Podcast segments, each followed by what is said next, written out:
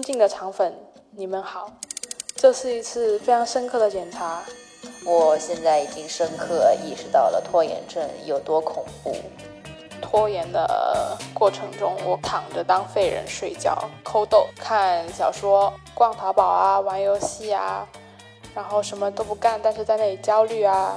前期天天下午喝喝茶，头脑风暴，到后面焦头烂额，片子一定要压到最后一天凌晨四点才能做好。拖延是一种病，但也是我的命。下次还这样。嘿，我是本期主播嘎嘎，欢迎来到建厂电台的新栏目《建厂茶水间》。这个新栏目主要是拉各位厂工来吹水、分享、放飞自我的。那不知道现在的你是不是也拖着昨天的工作没完成，上个月的袜子没有洗，朋友去年的生日礼物还没有买？拖延嘛，谁都会点儿。而现场各位的拖延症已经是病入膏肓。如果你有关注我们建厂视频，应该发现上周我们没有更新短纪录片，而这周我们也没法更新。但更两周，总该给各位有个交代吧？何况断更拖更现象屡屡发生，那干脆咱们建厂茶水间第一期节目就办成关于拖延症的小型检讨会。没错，这就是建厂运营组向后期组、制片组发起的一场报复。首先向我们检讨的是建厂制片人娇娇。大家好，我是娇娇。我现在已经深刻意识到了拖延症有多恐怖。就这么一个五分钟到七分钟的东西，我竟然花了一天的时间去想它。其实我也不知道自己是从什么时候开始跟拖延这个事情沾上边的。朋友的生日礼物拖着拖着就拖到了第二年。约定的会面，一周、两周、一年、两年，然后后会有期就变成了遥遥无期。闹钟可以从早上七点设置到晚上十一点，但从来没有一个真正起到作用。啊，让我看一下，我这里一共有几个闹钟？一二三四五六七八九十十一十二，十九个闹钟。就他们现在跟形同虚设也没有什么区别，仿佛已经融入了我的生命中。这一次的主题是讲一讲你印象深刻的拖延经历，我觉得这仿佛就是在公开处刑，所以我决定讲一个拖延带来的美好故事。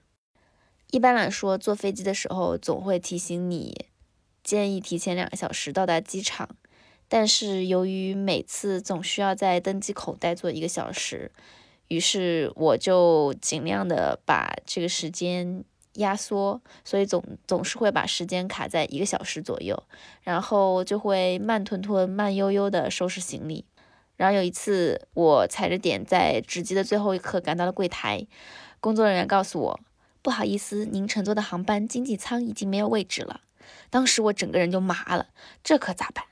那我不是得再换个航班，再等几个小时吗？结果他下秒就说，我们可以帮您免费升商务舱。那一瞬间，世界仿佛颠倒了，甚至还有一点点小骄傲。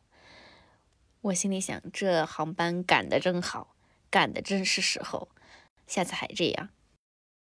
当然，这只是一个阴差阳错才那么皆大欢喜的故事啦。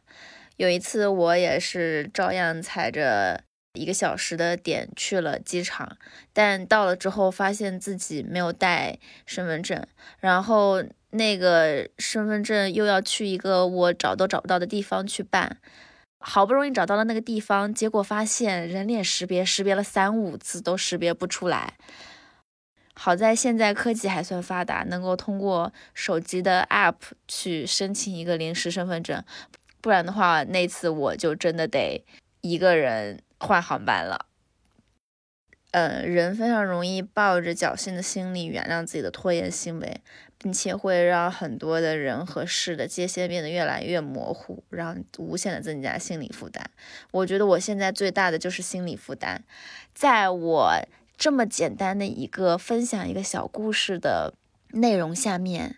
我花了一天的时间，我就越想要把这个故事讲得更加美妙、更加好、更加动人。但当我发现这个故事实在是讲不出个什么屁逼的时候，我就会更加焦虑，就会觉得啊，我怎么花了一天的时间，我还没有办法把它给讲好。然后我就会更想把它讲好，然后我就会花更多的时间在这个东西上面。所以我现在原谅自己了，我觉得我就只能分享一个这样的故事，那就 就这样吧。所以从今天起，我要拒绝拖延，不再消耗无谓的时间成本，不迟到，不旷工，不晚交任务，再次立上 flag，欢迎大家监督。但凡抓包，请使用羞辱疗法攻击我，也可以让我自己在自责的海洋里沉沦一下。最后一遍，来，耶！一二，谁在拖延，谁是狗。谢谢娇娇的检讨，语气听上去非常恳切。正好七月二十九号就是他在导演在剪辑的片子《电竞少年》，让我们看看能否如期上线。娇娇最终是人是狗呢？接下来要进行检讨的是。现场拖延巨头，剪辑一零。我是一零，九六年出生，拖延时间二十五年。从小到大，我的暑假作业都是等到开学的前两天才开始写的。我记得有一次是开学前一天，然后我的英语作业还没有写完，然后那天晚上我又是跟我妈妈一起睡，所以不能开灯写。然后我就是靠在我们家床上的那个，呃，床头的床头柜那里，然后开着小夜灯，然后那个亮度可能就是只有我这种不夜盲的人才能看到的亮度，然后我就把那个作业写完了，在那天晚上，写到可能，呃，凌晨四点多吧，我五年级还是四年级的时候。拖延的过程嘛，你可以干很多的事情，就除了干正事之外的事儿，你都可以做。呃，以前如果是学生时代的话，在家里没有去寄宿学校之前，我会呃抠豆，然后看小说，反正就是除了写作业之外的事情都可以干。然后我干了剪辑之后，拖延的过程中，我可能就是。躺着当废人睡觉，可能逛淘宝啊，玩游戏啊，然后什么都不干，但是在那里焦虑啊，都是基本上都是这个过程的常态。那付出的代价呢，就是比如 就要去去问问运营老师，这个片子可能有割的可能怎么办呢？然后再。通过熬夜减一减，然后继续崩溃，然后再去怎么样？他总是说啊，我这我明天就能给你，然后然后明天晚上，然后三天后，three days later。如果说拖延症真的给我带来了非常明确的影响，那就是我要去看脱发了。可能因为老是要熬夜剪片，然后。导致自己的生活作息跟身体健康都不是特别好，所以我发现我的发际线有越来越可怕的后退趋势，所以我已经预约了叉叉叉医院的号，然后准备过两天去看一下到底怎么回事。所以虽然我拖延了二十五年，但是我觉得。就算拖延，也不要让自己的身体为这个东西付出代价。嗯，我也不知道用什么其他东西去替代。那如果实在是影响了自己的身体健康，那不如还是不要拖延好了。然后，嗯，我没有为战胜拖延症做出过什么努力，可能做出过什么表，就是上个月根据自己的剪辑情况做了一个时间表，每天要完成什么什么样的工作任务，但是第二天就如果你一剪崩溃了的话，你那个后面的所有的计划都不可能实现了，都会被打乱。而且剪片要感觉的吗？时间不到，感觉不到，你就算按天把工作完成，也不一定能达到一个最好的效果呢。哦，我觉得如果说拖延症唯一的好处的话，它是可能偶尔就是能够让你在只有自己的时间里面突然找到了自己的灵感。嗯，我觉得短暂的让自己休息还是有用的啦。但没有办法准时上线片子，还是非常抱歉。接下来我要给大家朗读一下我写的检讨书。尊敬的肠粉，你们好，这是一次非常深刻的检查。我对于这次犯的错误感到很惭愧。我真的不应该不重视时间管理，我不应该违背上线规则。我们作为剪辑就应该完全遵守 deadline。而我这次没有好好的规划时间，我感到很抱歉。我希望导师们，呃，不，他是忘记删除模板里的“导师”两个字啊？怪不得，什么？照着那个模板念。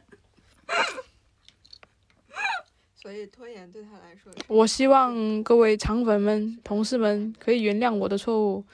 我的这次的悔过真的很深刻。才怪！我们剪辑很难的，真的是你那个要给我们崩溃的时间啊，知道吗？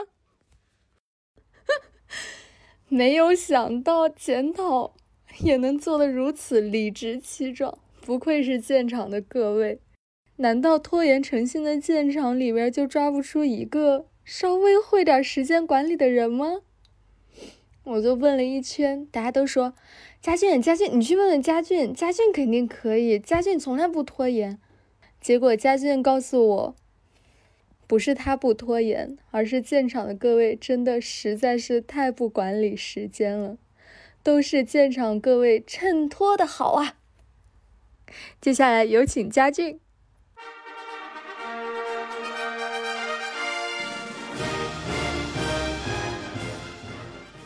我的名字是佳俊。今年三十二岁，是建厂的老朋友了。刚离开建厂一个月就被拉回来做播客了。我一定是一个拖延症患者。其实这也是我们做内容、做创意的朋友们的一个通病吧。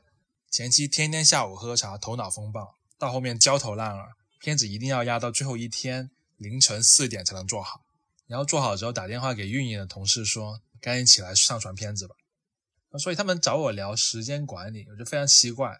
我觉得真不是我很懂时间管理，是因为同事们的拖延症太严重了，倒逼着我从一个重症患者变成一个轻度拖延症患者。从前有一个建厂的剪辑师，然后有一次我看到他太辛苦了，然后和他说：“今天就别赶了吧，要不我们换一个片子上线吧，先回去休息，明天交。”结果下周同一时间的凌晨十二点，他依然还在赶这个片子，非常神奇。所以在这样的一个情况下。我确实是显得非常懂得时间管理。我们换一个角度聊聊看。我觉得大家在问如何改掉拖延症之前，先要问问自己到底要不要改。说回刚刚的同事，虽然每次赶 deadline 把自己搞得半死，搞到颜值下降，搞到疯狂掉发，然后性生活全无。当时说要痛改前非，说再也不会了。只需要过两天，这个想法又会完全消失，该干嘛干嘛。说白了，其实就没有多想自救。拖延症对他来说，只是在 deadline 的时候给他误以为很刻骨铭心的刺痛，但过后拖延症又变成了一种生活哲学。昨天还在大叫不会了，再也不会了，今天又变成了没事儿，不急。所以不要去说什么改掉拖延症，我们很多人压根就没有想过要改变，因为拖延的代价还很小，我们依然还有慵懒的空间。我是真心觉得这件事情勉强不来了，改掉拖延这件事情，就就和让我们注意身体健康是一样的。我们年轻人不知道注意身体健康吗？但真的多少人会真的注意呢？就得了一些小病的时候，感冒发烧，会觉得身体不好真的太糟糕了。身体变好了以后，你又会觉得其实也没事儿，照吃照喝照熬夜。那什么时候才会真正感觉到要注意身体呢？那一定是病得不轻的时候，就给我们心灵带来巨大冲击的时候。等你真正意识到要注意身体，那怎样去改善身体状况的方法，那都不是事儿了。所以从这个角度来看，我给大家一个建议，就是大家应该在一些重大的事情里面一直拖，往死里拖，拖到给你心灵产生重大冲击的时候，你就会顿悟，你就会觉得不行，从此以后不会再拖。在那个时刻到来之前，我的建议是顺其自然吧。这有点过分吧？那家俊的建议，大家可以选择性的实践一下。我们邀请了厂长 Kate 做最后的发言，他是真的非常认真的分享了自己的时间管理术，希望能对你有点用。有请厂长 Kit。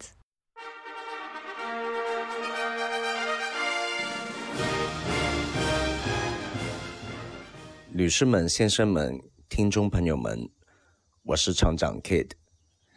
今天分享的主题是时间管理。我不是一个时间管理大师，只是有一些心得可以跟大家分享。说到时间管理，最重要的是你们需要有时间，这样你才能管理。所以，如果你工作特别忙，每天都九九六，这样你能管理的时间已经很少了。扣掉了吃喝拉撒之后，你只想躺平的话，那也谈不上什么管理了。但如果你的九九六不是因为形式主义，而是因为工作欠缺效率，或者是严重的拖延症患者，那你需要的是学会对自己的工作做一个良好的规划了。首先要克服的是注意力集中的问题。现在我们在碎片化信息的时代。很容易因为一通微信、一个推送信息就分散掉注意力，所以我建议每天要规划好自己的工作量，要求自己在一定时间内专注的完成，中间不要去刷手机之类的，不求把工作任务一件一件在完整的时间里面完成，把自己的时间效率提高之余，同时工作的质量也会上升。这样说不定你能空出更多个人时间来去管理了。接下来，当有时间可以管理之后，我觉得最重要的是规律。以我本人为例，除非是在高强度的工作或者其他事务之外，我把一天的时间划分出几个部分，而每天规律的进行。首先，我在每天六点起床之后，会有大概一个半小时阅读时间。阅读是充实生命的最好办法，建议大家培养每天阅读的习惯。八点之后我会做一小时运动，一来保持身体健康，二来能令人神清气爽的开始投入工作。大概九点半左右我就开始一天的工作，我会把一些需要冷静思考的工作内容放在中午之前，这是头脑最清醒的时候。而且很多建厂的同事们通常也是中午才起床，在这段时间里，我没有同事。中午之后就要开始面对各种的琐事了。一时有人找我聊选题，一时有人加我微信谈合作，一时是剪辑师给我看片子，一时是跟云影同学开会。这种应该跟很多人一样，称之为瞎忙。很多时候，一个下午就这样过去了。我会尽量让自己的工作在六点结束，然后回家做饭吃饭。这就是跟你家人的生活时间，一起看看电视或者看部电影，聊聊家常等等，把心专注放在生活跟家人上面。大概十点就到了休息时间，睡前我会听听播客或者看看手机，然后就睡觉。一天就这样结束了，所以每天都很有规律的情况之下，到了假期你就有更大块的时间去管理了，不用全部都用来躺平。在假日我会去满足个人的喜好，比方听音乐、写作、画画、骑单车，甚至是甚甚至是参加一场读书会、看一个展览、去电影院看电影，或许是跟家人朋友出去吃饭、喝酒、吹水。当然，不是每一个人都可以用这种方式，但我相信规划跟规律，再加上专注，就能更有效地管理自己时间。祝大家有更多时间去好好生活。今天我的分享到这里为止，谢谢大家。最后一遍，来，耶。本次检讨会和时间管理分享会就到这里。我们不保证解决任何问题，但是希望你听得开心，也欢迎你和现场的各位一起踏上自救的道路。拜拜。好了，收工。吃饭吧。这就收工啦，简直是太草率了。